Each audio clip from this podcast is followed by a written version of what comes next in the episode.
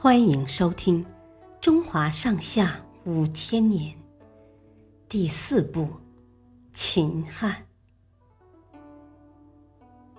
鸿门宴。刘邦入关后不久，项羽也带着自己的队伍赶往咸阳，却被挡在了函谷关外。一打听，才知道刘邦早已进驻咸阳。项羽气得暴跳如雷，决定第二天就向刘邦发起进攻。楚国的左尹项伯是项羽的叔父，和张良是好朋友。他连夜把这个消息告诉了张良。刘邦和张良商议后，在第二天早上，带着一百多人来到鸿门见项羽。刘邦恭敬地对项羽说：“我从来没有在关中称王的打算，我只不过是来为将军打前站的。”项羽见刘邦这样说，便设宴款待刘邦。席间，项羽的军师范增多次向项羽使眼色，让他杀了刘邦。但项羽迟迟下不了决心。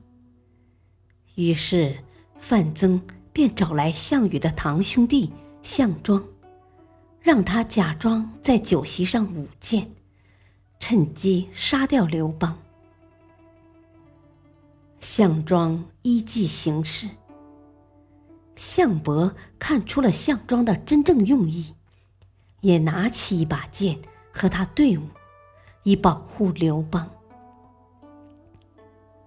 张良见形势紧急，就跑到门外对樊哙说了里面的情况。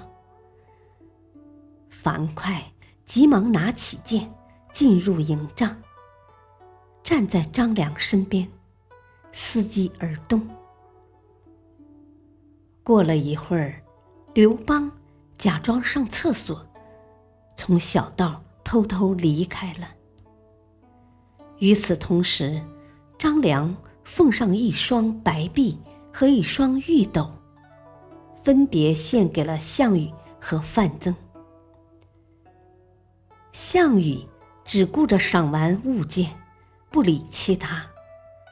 范增气得把玉斗摔得粉碎，愤愤地说：“这小子不能成大事，夺取天下的一定是刘邦。”